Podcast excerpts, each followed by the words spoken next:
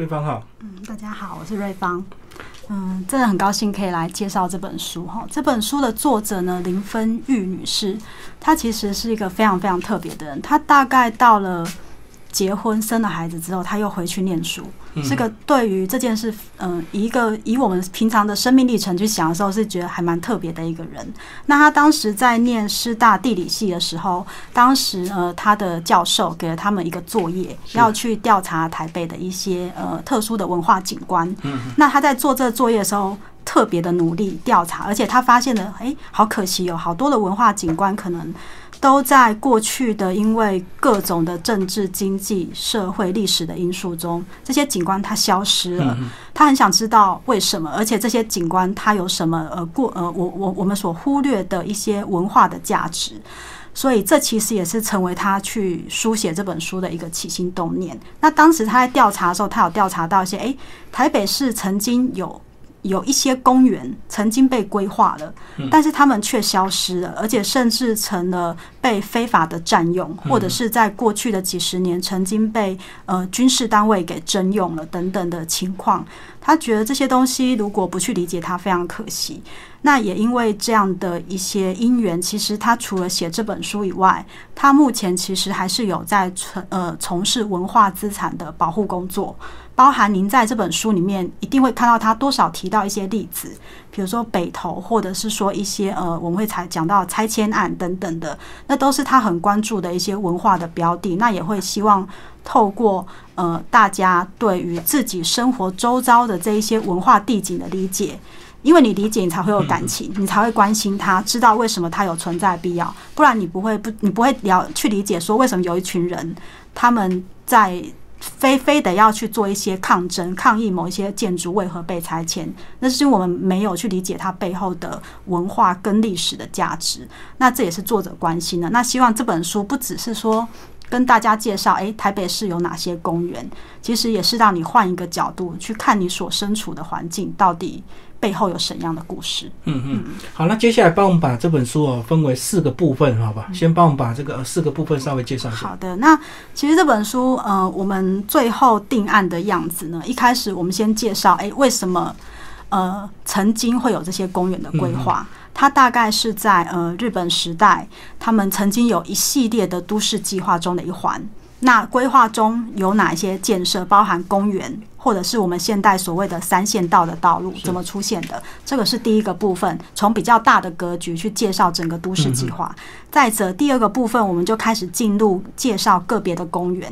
这些公园呢，他们在日本时代被规划，但是因为遇到了战争的缘故，所以有一些它是没有被建的。嗯，但是有一些它其实在日本时代就已经决定说我不建它了，我就是要挪作它用。所以在日本时代就已经定案的这些公园，我们在第二个部分会呈现。那在第三个部分的时候呢，则是呃有一些公园，它其实是属于在。它在都市计划中被规划，但它没有被废弃，只是遇到了战争，它停摆了。那后来可能被其他挪作其他用途，但是过了几十年后，可能我们现在的政府，嗯，他们可能诶发现需要公园用地，而他们也从这些过去规划的土地上，把它这些公园再恢复成公园样貌。比如说我们的大安森林公园就是一个很好的例子，它曾经有好几十年间的时间，其实是。并不是公园的，而且如果年纪比较大的读者，可能还会有一点印象。以前走在信义路的时候，其实那里是有很多很多的居民聚居在一起的。它不是一个现在看起来呃这么漂亮的一个地景，然后周围都是高楼大厦，然后房价很贵的样子，那是完全不同的景象。但有一些公园，它其实。呃，它就是彻底的消失了。他们不像大安森林公园，不像我们说的林森公园、康乐公园，它在过了数十年的历史之后，变迁、政权的转换等等之后，它被恢复成公园没有？他们可能就被占用了，然后就被拿来做其他使用。譬如说，我们现在的小巨蛋，它就是一个例子。它曾经是一个公园，但是。曾经要被规划成公园，但是最后并没有实行，所以大概会有这三种情况。那呃，因为整个都市日本时代整个都市计划中，总有总共有十七个公园，所以这本书会把十七个公园从规划前它在清代长怎样，日本时代的规划如何，发生了什么事，还有它进入了呃战后的时期发生了什么，以及它现代长怎么样。那作者也会有一些。反思吧，就是想要跟我们思考说，目前的规划好吗？比如说，有些公园它是被规规定为防灾公园，但它真的具备防灾公园的功能吗？嗯，或是有些公园它根本就是在行水区，就是台风来的你不能去的那样的地方。它一个离都市中心这么远的地方，它真的做到了都市公园的功能吗？其实作者他在他自己。对于文化资产、地景、城市建设的关心之余，在写这这本书也是想要跟大家讨论这些事情。嗯嗯，好，刚刚那个呃副总编辑帮我们介绍了四个部分，我们就先从第一个部分来跟听众朋友介绍。第一个部分就有提到，其实呃过去在台北城，其实呃日治时期他们曾经规划所谓的这个东南西北的。呃，三道对不对？对，没错。哦，原来当初就是有沿着这个清朝的一些城墙的一个建设，去沿着呃有扩展出这样的一个三线道。对，没错。其实我在看的时候也觉得很有趣。一来就是我们大家就知道曾经有过台北城墙，我们也知道它被拆了，而且偶尔我们在新闻里还会看到说，哎，哪里哪里挖下下水道，我们又挖到了一块，诸如此类。但是为什么他们会被拆？其实知道的人或许那么不见得那么多。我们大概知道说，哎。他可能是在当时日本他们殖民台湾，为了要让台湾有个现代台北市有一个现代化样貌，所以他们做了一个所谓的都市计划。那在这个规划中，为何需要拆它？因为当时呃，第一个考量是这些道路他们都在总督府附近嘛。当然，他们的建设是早于总督府实际建成的，但是作为一个市中心，它考量的包含市容、包含交通等等的因素。但是它当初。我们应该说回头回过头来说，为什么会有都市计划这件事？因为当时日本他们的亲王来台湾征征台的时候，他在台湾病死了，因为当时遇到了。一些呃，在台湾遇到一些传染病，他病死，就像我们现在很担心防疫问题一样，他们也担心，他们觉得台湾怎么看起来住住的这么混乱，这么轻易的就让一个亲王就在这里病死了，所以他们觉得不行，我们要做一些都市规划，改善它的卫生。那你要改善卫生有很多方式，其中的方式就是你要把道路拓宽，你要建设一些绿地公园，还有甚至台湾好热，跟日本比起来太热了，所以你需要避暑。所以，当你建设这些道路的时候，它还会建我们现在说的行道树。对，没错。对，行道树就是从那时候开始出现的。那这整套规划当然不是日本发明，他们也是借鉴西方而来的。嗯。但是当时他们这个规划之后，就像您刚刚说的，他们拆除了城墙。在今天，我们以今天的台北车站为中心的话，它的四边总共有三个，呃，总共有四条三线道。什么叫三线道？三线道就是有三条马路。然后三条马路，它们中间总共会有两台两两排的行道树，或者是线性公园，就是长条的那种公园，可以散步的那种。对，那这三这四条是哪几条？就是包含今天的忠孝西路嘛，然后今天的中华路，还有爱国西路。还有一条是中山南路，所以我们想象那个画面，它就是围着台北车站附近的四个地方。但是它的建设的期间其实先后都有落差，而且我们也知道中华路在战后它其实已经被很多居民盖了很多房子。我在我童年的小时候的印象里，还有看过拆迁的新闻，就是当时要拆迁到中华路上面的那些居民的新闻。那不管不管如何，这些三线道就是在那个时候建成的，而且。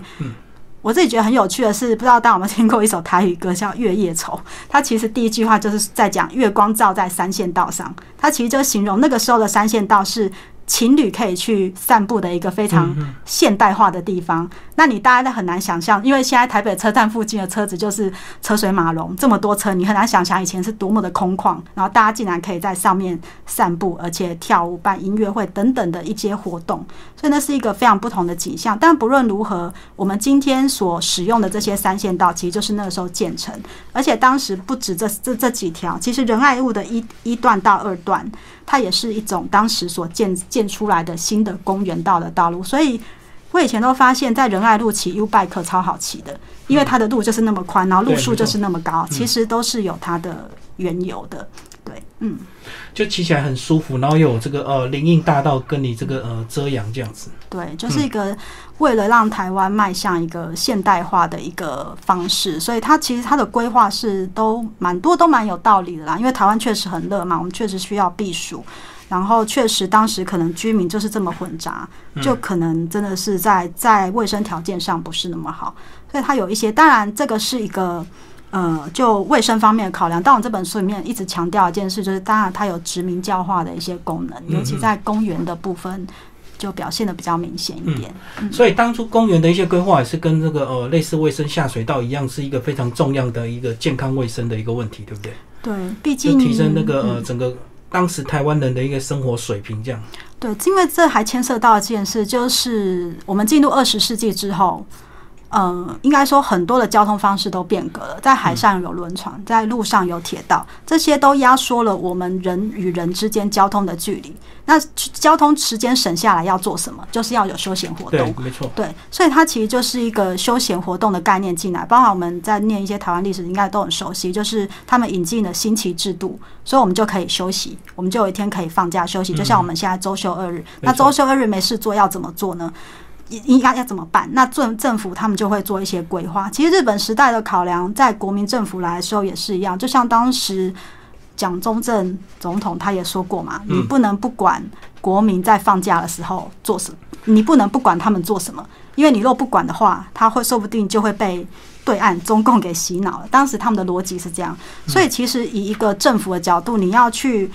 管人民要不要做什么，其实那个也是一个非常统治下的一个思考。你要去确实掌握大家在做什么。好，那不论它背后的这个殖民的理由，但是确实休闲制度让大家有了空闲的时间，要找事情做。那家里附近或者是都市中，呃，你可能不需要花太多时间就可以到达公园。那在公园里面举行各种活动，相扑活动啊、游泳比赛呀、赛跑啊、赛马呀、听音乐会，然后甚至收音机体操，这些新兴的活动，都是让台湾人在当时呃可以很快的接受到西方文明的一个很重要的体验。那也都在公园这个场地里面实现了。嗯嗯那其实这本书的印刷呢，非常的精美。那在我们呃打开这个书之前呢，我们先介绍呃那两个这个非常重要的一个特点，好不好？就是呃是我们有一个是个复刻版的一个当时的一个大地图，对不对？对，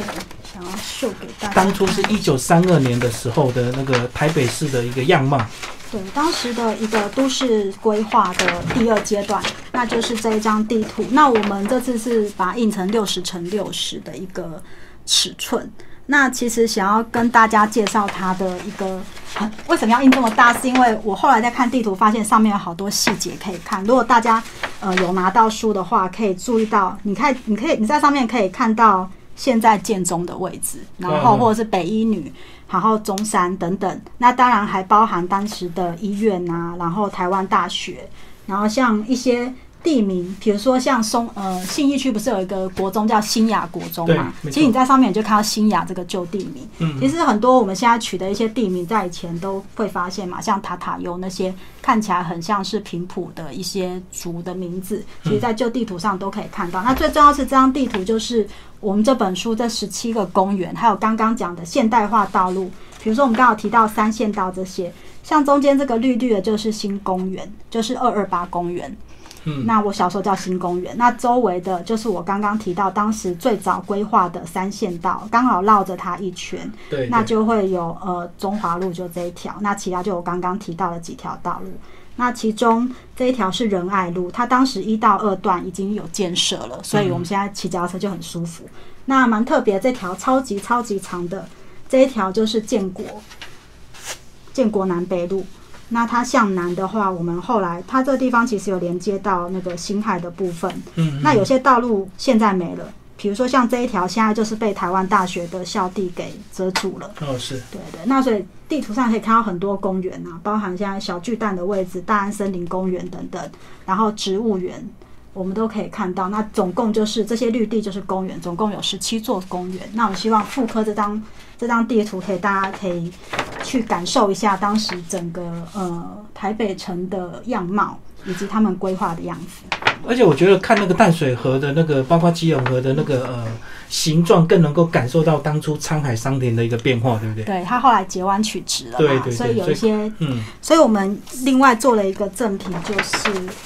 我们希望大家可以感受到古今的差异。所以我在书里面，我们把有刚刚那张图的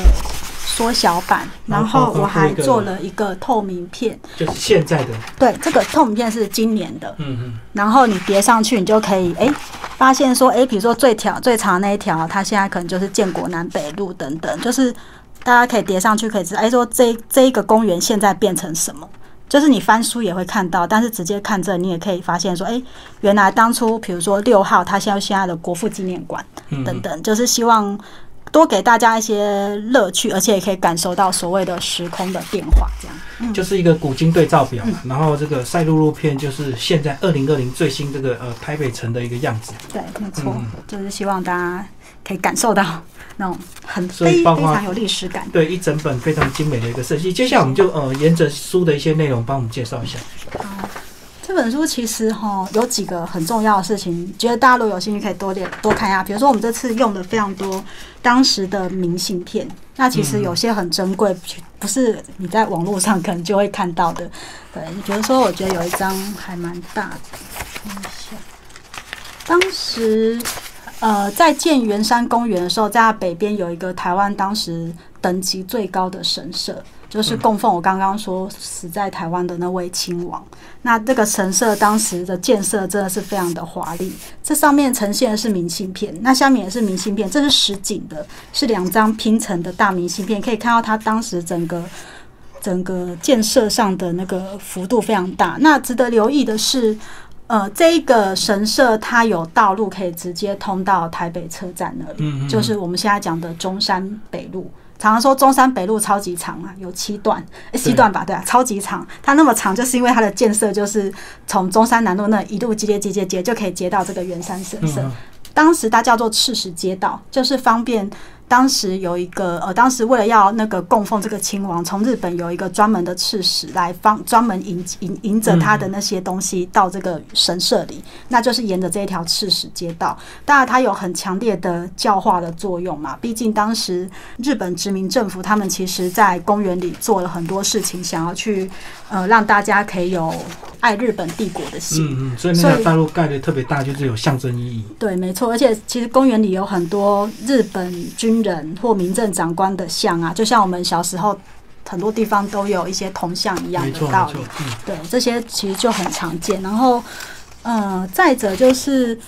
像在呃新公园，就是二二八公园啊，他们当时也办很多活动，比如说像这个音乐台啊，二二八公新冠现在还在，对，现在还在，就是它上面有一个音乐台，然后它还有一个迎宾馆。这个迎宾馆它其实后来有被改造过，它比较特别是。呃，当时尼克森总统访台吧，看一下，哦，艾说错，艾森豪总统访访台的时候，曾经利用那个建筑当做发布新闻的一个中心。所以其实作者在帮我们考究每一个建筑的时候，我们都可以从里面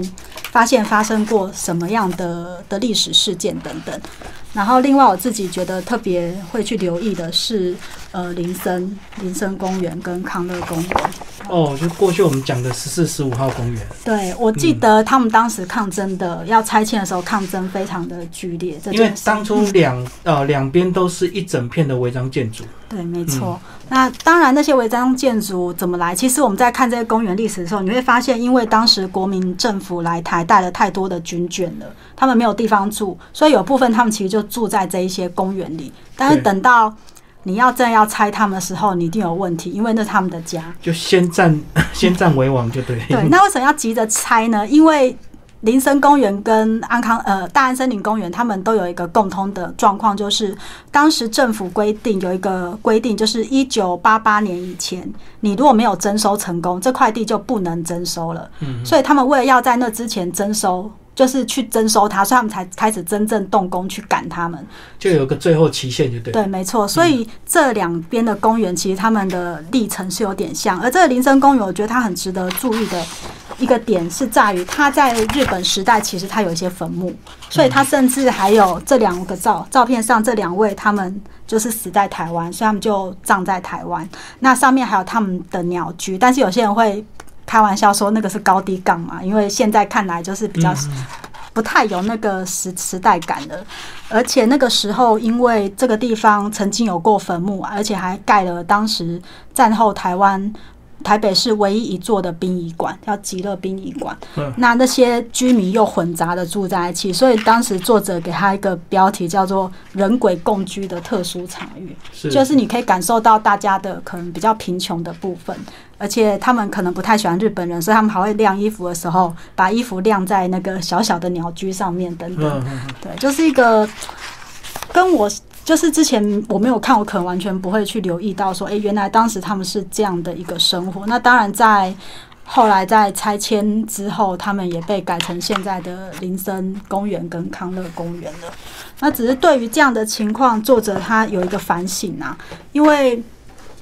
当一个一个原本可能比较贫穷、贫困的地方，当他透过都市计划改变的他的样貌之后，他地价也随之水涨嗯船水涨船高。但是原本居住在这块地的人，他们其实是不能用它的，因为他们根本就没有钱再回到他原本居住的地方，所以这块地它就变成是有钱人才可以用的。这件事其实还蛮吊诡的。就是透过都市计划把一个很贫穷的地方变得好像比较高级，然后原本住的人他们却回不来了。他可能买不起，因为他可能还要补贴一些房价，才有可能再买回来就根本就不可能，尤其是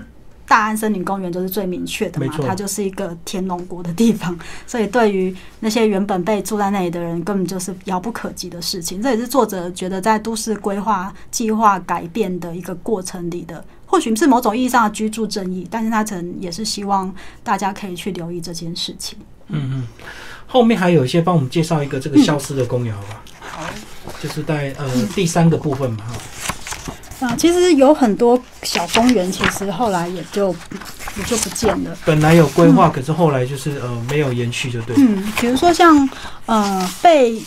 像像像有像九号公园，它那也就是被台湾大学土地给占了嘛，嗯那那有所谓的一方居等等，那就会牵涉到就是你古迹保存的问题。当时他们呃，那从开始讲的话，就是一方居，他当时就是很早的时候有。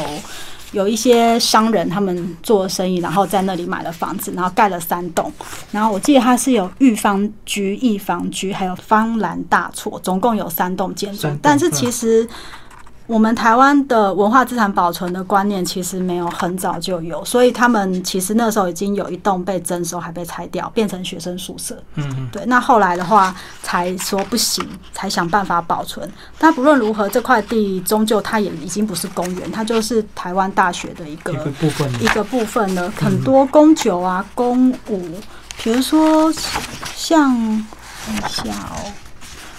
主要是这两个真的已经是完全不是原本的样子。那有些就很勉强的一半一半，保留一部分，对，，比如说像那个玉泉公园，它是在比较靠近延平北路迪化街在的的那附近那一端，嗯就是靠近淡水河那里。那它也是它的建筑的话，它早期有一些伐木，有个伐木局，然后因为它靠近淡水河，所以有一些。呃，跟仓库、铁道有关的建设在这块地，但是其实后来也都是呃被改作他用。我觉得他们被改作他用最常见就是军事用地，因为当时有反共复国的一个这样的前提嘛，所以军事用地是最最常被占的。而且老实说，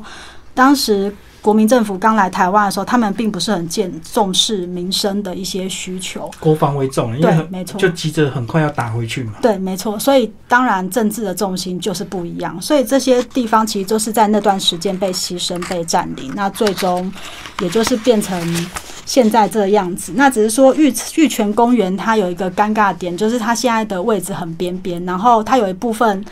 之前他们有台北市政府有规划说，诶，我们做一个小的路桥，然后让它可以通到河滨，结合河滨公园看起来比较大。但作者有提出一点，就是说，当你一个公园它在一个这么边边的地方的时候，人们还要特地开车过来，那它是不是就已经失去了原本公园那种就近的一个功能了？对，诸如此类的情况其实也都不少。那我们在这本书上，其实你虽然说很多公园，诶，看看起来有很多事情，但是你会发现串起来的时候，他们有共同的时代背景，还有共同很类似的因素，导致他们最后走到嗯现在目前的状况。好，今天非常谢谢我们的这个猫头鹰出版社的这个副总编辑张瑞帆为大家介绍这本书，呃，公园地景百年流转，然后作者呃林芬玉，好，谢谢。谢谢